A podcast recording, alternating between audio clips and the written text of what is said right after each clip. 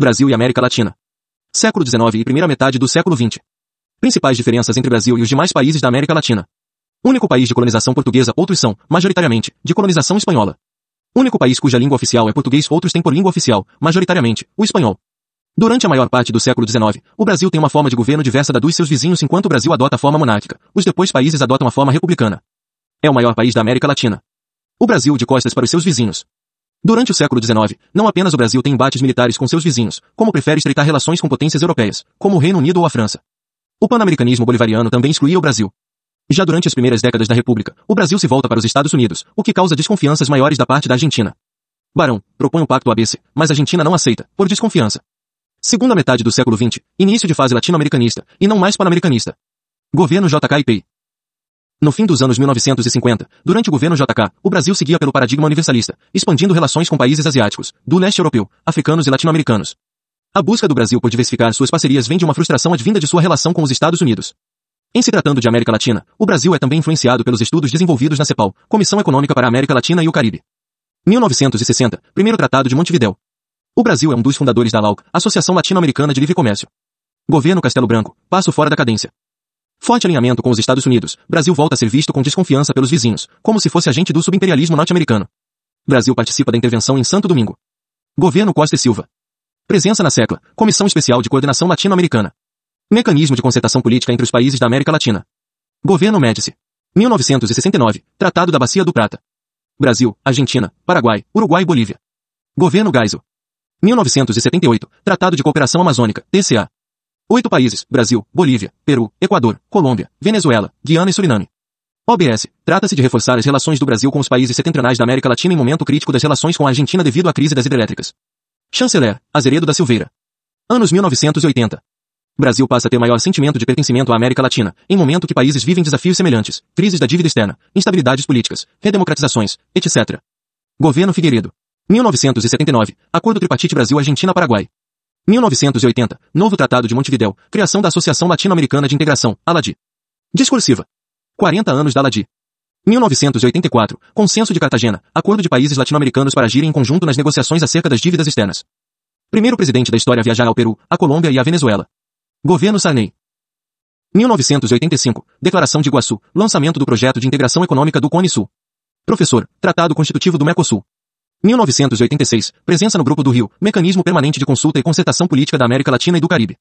Criada pela Declaração do Rio, assinada por Argentina, Brasil, Colômbia, México, Panamá, Peru, Uruguai e Venezuela. Criada para substituir o Grupo de Contadora, Colômbia, México, Panamá e Venezuela, e o Grupo de Apoio à Contadora, Brasil, Uruguai, Argentina e Peru. Havia adotado o nome de Grupo dos Oito, adotando, em 1990, o nome Grupo do Rio, uma vez que foi negociado na cidade do Rio de Janeiro.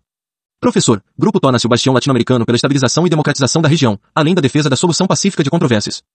CELAC. O Grupo do Rio perdurará por 25 anos, sendo substituído pela CELAC, Comunidade de Estados Latino-Americanos e Caribenhos, em 2010. Ernesto Araújo, anunciou, em janeiro de 2020, que o país abandonaria o grupo. Cita que o grupo não defende a democracia, por estar entre seus membros Cuba, Venezuela e Nicarágua. Anos 1990. Momento pós-Guerra Fria de intensa reorganização geopolíticas, com nova onda de regionalismos ao redor do mundo. 1994, NAFTA. 1992-3, União Europeia.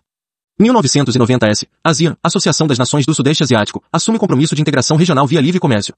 1996, substituição do Pacto Andino pela Comunidade Andina, reunindo, à época, Venezuela, Colômbia, Equador, Peru e Bolívia. O Chile deixou o grupo em 1977 e a Venezuela em 2006. 1991, Mercosul. ênfase na integração sul-americana, mudança de ênfase anterior, tendente à América Latina e não à América do Sul. Isso acontece porque os Estados Unidos incorporam o México, a América Central e o Caribe em acordos comerciais. Proposta brasileira da ALSA, Área de Livre Comércio Sul-Americana. Convocação da Cúpula Sul-Americana em 2000 Brasília. Lançamento da ISA, Iniciativa para a Integração da Infraestrutura Regional Sul-Americana, tendo o Brasil como grande articulador, buscando integração de transportes, energia, comunicações, etc. Primeira reunião de presidentes sul-americanos da história. Atenção, já havia acontecido duas cúpulas das Américas, a primeira em 1994, em Miami, sob a presidência de Bill Clinton, e a segunda, em 1995, em Santiago do Chile. Medidas de construção de confiança mútua com a Argentina. Professor, implementação de CBMS, Confidência Build Me Azures. Fim do programa nuclear paralelo. 1991, criação da ABAC, Agência Brasileiro-Argentina de Contabilidade e Controle para supervisionar e controlar programas nucleares de ambos os países. 1997, assinatura da Aliança Estratégica. Mediação de tensões na região. 1996, apoio de FHC contra golpe de Estado no Paraguai. Coronel Lino Viedo tenta retirar o presidente João Carlos Vasmosi do poder. Apoio brasileiro ao governo de Vasmosi é decisivo. Oviedo é preso, Suprema Corte reverterá a condenação e o libertará. 1998, Acordo Global de Paz, dando fim ao conflito entre Peru e Equador, Guerra do Cenepa. 1998, Protocolo de Ushuaia, assinado pelos membros do Mercosul, Argentina, Brasil, Uruguai e Paraguai, e dois estados associados, Bolívia e Chile, introduzindo a cláusula democrática no Mercosul, prevendo a suspensão de membro que atentar contra o regime democrático, foi aplicado ao Paraguai em 2012 e à Venezuela em 2017. Anos 2000. Brasil devota grande atenção ao espaço sul-americano. Projeto brasileiro de liderança regional. Visão do regional como um degrau para ganhar posição internacional de mais destaque. Dificuldades em afirmar liderança. Assento permanente no CS, Brasil não consegue angariar apoio na região, com Argentina, México e Colômbia oficialmente contra o pleito brasileiro. Competição Lula-Chaves. Apesar de terem boa relação, a liderança brasileira é disputada pela Venezuela, que também teve importante papel de liderança na criação da Unazul, por exemplo, além de encabeçar o projeto do Banco do Sul, que não teve sucesso. Chaves também investe em países da região, criando a Petrosul, para coordenar ações de extração de petróleo com países do Caribe, além de comprar títulos da Argentina em momento de crise. Lula defende a integração energética por meio do etanol, e Chaves defende a gasolina, embates na cúpula energética sul-americana, em 2017, na Venezuela. Parceria, da PDVSA para a construção da refinaria Abreu e Lima, em Pernambuco, primeira construída 100% com tecnologia nacional e adaptada ao petróleo pesado brasileiro. Patrocínio da PDVSA em escola de samba no Carnaval Carioca. Professor, Brasil acaba sendo mais reconhecido como potência mundial, exercendo o papel de liderança global em fóruns internacionais, do que consegue afirmar sua liderança regionalmente. No fim do governo Lula, há um certo desencanto com a agenda regional, e o Brasil vê mais frutos participando de grandes fóruns internacionais, como o G20 financeiro ou o BRICS. Aproximação de governos de esquerda e centro-esquerda. Apesar de haver crescimento médio do PIB na década de 1990, não há redução de pobreza. Frustração com os governos de tendência neoliberal leva a onda rosa, elegendo Hugo Chávez em 1998 e líderes mais à esquerda em outros países nos anos seguintes. Ricardo Lagos, Chile, 2000, Lula e Nestor Kirchner, 2003, Tabaré Vázquez, Uruguai, 2004, Michele Bachelet, Chile, 2006, Rafael Correia, Equador, 2006, Fernando Lugo, Paraguai, 2008. 2004, criação da Casa, Comunidade Sul-Americana de Nações, durante a terceira cúpula sul-americana, Cusco, Peru. Casa é espaço de concertação política em que se busca tratamento coordenado de agendas comuns. 2008. Criação da Unazul, União de Nações Sul-Americanas, pelo Tratado de Brasília, sucedendo a Casa. A Unazul era uma organização internacional criada sob liderança brasileira, onde funcionavam diversos conselhos temáticos, defesa sul-americana, saúde, energia, desenvolvimento social, justiça e cidadania, educação, problema mundial das drogas. Novo. Até então, a defesa hemisférica era discutida no âmbito de organizações com a presença dos Estados Unidos e Canadá, como a OEA, Organização dos Estados Americanos, o TIAR, Tratado Interamericano de Assistência Recíproca, a JIT, Junta Interamericana de Defesa. H1N1, Conselho de Saúde foi importante para coordenações entre Brasil e Argentina. Em 2018, Temer, o Brasil suspende temporariamente sua participação da Unazul, juntamente com Argentina, Colômbia, Chile, Paraguai e Peru. Em 2019, o Brasil sai da Unazul denunciando o Tratado de Brasília, e entra na Prozul, Fórum para o Progresso e Desenvolvimento da América do Sul, criada por Sebastião Pinheira e Ivan Duque. Mudança no regionalismo. 1990S. A CEPAL caracteriza o regionalismo dos anos 1990 como sendo um regionalismo aberto, ou seja, um regionalismo cujo foco é o comércio. 2000S. Autores falam em regionalismo pós-liberal, ou regionalismo pós-hegemônico, em que a tentativa de integração não apenas econômica, mas também de outras pautas, cultura, educação, meio ambiente, direitos humanos, etc. Retomada da aproximação latino-americana. OBS. Retração norte-americana na região, crise de 2008. Inauguração das cúpulas Brasil-Caribe. Abertura de embaixadas no Caribe. 2008. E Cúpula da América Latina e do Caribe, CALC, na costa do Sauípe, na Bahia. 2010. Segunda Cúpula, Riviera Maia, México. 2011. Terceira Cúpula, Caracas, Venezuela. Criação da CELAC, Comunidade dos Estados Latino-Americanos e Caribenhos, reunindo 33 países relevante apesar de não ser uma UI.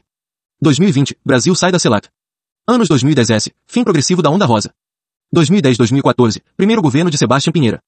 2012. Impeachment de Fernando Lugo no Paraguai. 2013. Eleição do Partido Colorado. 2015. Vitória de Maurício Macri na Argentina.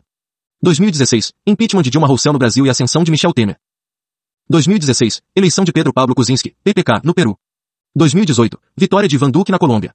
2018. Vitória de Bolsonaro. Características atuais. Fim da onda rosa. Fim do boom das commodities. Desafios diante do avanço chinês na região. China ultrapassa o Brasil como segunda maior market share da LADI. China a caminho de se tornar o mais importante parceiro econômico da Argentina. Preocupante. América Latina, em especial os parceiros do Mercosul, são tradicionalmente o destino dos manufaturados brasileiros de maior valor agregado. Abandono de projetos progressistas, como a Unazul e a CELAC. ênfase mais comercial no Mercosul. Perda de protagonismo no espaço regional sul-americano. Ex-Brasil não participa das negociações de paz entre Colômbia e as FARC, diferentemente de Cuba, Chile, Venezuela e Noruega, que auxiliam na questão. Ex-Brasil conflituoso e próximo dos Estados Unidos durante crise na Venezuela. Falta de projeto da PEB para o entorno regional. Diferenças ideológicas sérias com a Argentina.